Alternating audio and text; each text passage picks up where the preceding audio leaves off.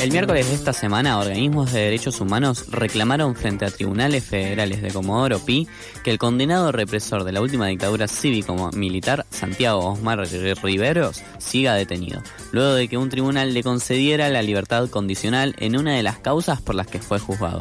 Santiago Riveros es uno de los imputados que mayor responsabilidad tuvo sobre la última dictadura cívico-militar que todavía sigue vivo. La libertad condicional se le otorgó en la causa en la que está condenado por el secuestro, torturas y desaparición del Floreal Avellaneda, un adolescente de 15 años, entre otros crímenes de lesa humanidad. Para ampliar la información estamos en contacto con Carolina Vichelia, la abogada de de Abuelas de Plaza de Mayo. ¿Cómo estás, Carolina? Toto te saluda. ¿Qué tal? Buenos días, ¿cómo estás? Buenos días, bien. Qué bueno. Eh, quería empezar, preguntándote, Carolina, eh, ¿qué se está denunciando en esta causa específicamente y por qué fue beneficiado Riveros por orden de casación con la libertad condicional? Bueno, eh, Riveros tiene múltiples condenas, entre ellas eh, la condena que está actualmente en cuestión, que es la condena que se le dio unificada por distintas condenas a su vez hmm. eh, ante el Tribunal Oral en lo Federal número uno de San Martín. Eh, Riveros, bueno, solicitó la libertad condicional, el tribunal eh, fundadamente y adecuadamente se la denegó hace un tiempo, ante lo cual eh, su defensa presentó un recurso de casación.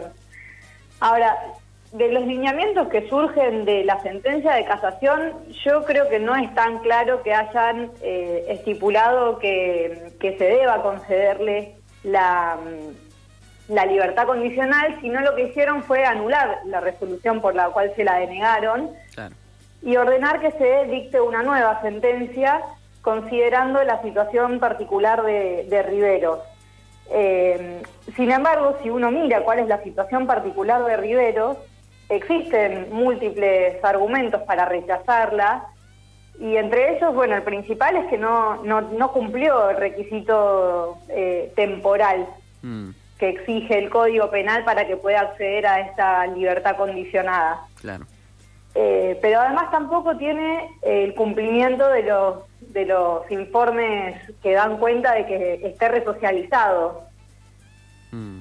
Eh, entonces, bueno, básicamente tuvimos que presentar otro recurso de casación ahora desde, la, desde las querellas y el Ministerio Público Fiscal para que justamente se tengan esta, en cuenta estas cuestiones. Claro. Pero mm, hay otro elemento que ya con esto eh, te, dejo por si, si, si querés que nos extendamos sobre alguno de estos puntos, hay otra cuestión que es muy importante, que es que eh, todavía tiene pendientes condenas que no le fueron unificadas, con mm. lo cual eh, está como incompleto el proceso previo para que pueda empezar a hablarse si se cumplieron o no los requisitos para, una para que acceda a una libertad condicional. Sí, en este sentido también eh, está el juicio de por la megacausa de Campo de Mayo, ¿no? Eh, que está dentro de los imputados, Riveros. Exactamente. Eh, ¿Cómo viene evolucionando esa megacausa y qué resultados prevés estando tan cerca de su finalización? Bueno, es una es una causa muy grande, como como sabés, tiene bueno más de 20 imputados mm. y mm, es un juicio que lleva más de tres años yo creo que vamos a vamos a tener un resultado eh, favorable en muchos de los de, en relación a muchas de las víctimas y de los imputados, aunque también anticipo que es probable que, existan algunas algunas absoluciones en relación a algunos hechos concretos. Eh, esto, bueno, es esperable, creo, en, en cualquier juicio en el que en el que bueno tenga las dimensiones que tiene, ¿no? Estamos hablando de más de 300 víctimas. Eh, es una, una, cantidad de hechos increíbles y, contamos con un poder judicial y los procesos gozan de tan seriedad que, bueno, es muy puntilloso en cada caso en concreto. Así que eh, no, no me sorprendería si hay algún caso eh, así, pero, pero bueno, esperemos que tenga una, una respuesta favorable a todas las pretensiones que, que tuvimos las partes acusadoras. Esperemos. Todavía igual hay alrededor de 17 juicios orales abiertos que siguen en curso en ocho provincias distintas, son una gran cantidad. En ese sentido, también pensar eh, cuál es la importancia de seguir manteniendo viva la memoria y seguir en la búsqueda de verdad y justicia a casi 40 años de terminar la última dictadura cívico-militar. No sé cuál es tu opinión al respecto. Bueno, yo creo que es sumamente importante porque mm, más allá, o sea, los tres pilares de memoria, verdad y justicia, o sea, son permanentes y vigentes, ¿no? Al día de hoy.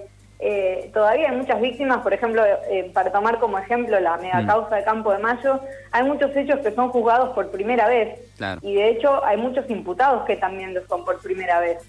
Esto da cuenta de que todavía hay muchas personas que están impunes por los delitos que cometieron, son delitos gravísimos y, el Estado tiene la responsabilidad de llevar a juicio a todos los responsables y de condenarlos eh, cuando se acredite, ¿no? Y, de aplicarles una sanción adecuada porque son delitos que son tan aberrantes que afectan a la comunidad y a la a la sí, a la comunidad internacional, a la, a la comunidad total. Muchísimas gracias, Carolina. Por favor. Pasaba entonces Carolina Viglieria, la abogada de Abuelas de Plaza de Mayo, para informarnos sobre la actualidad de los juicios por delitos de lesa humanidad que aún hoy siguen en su curso.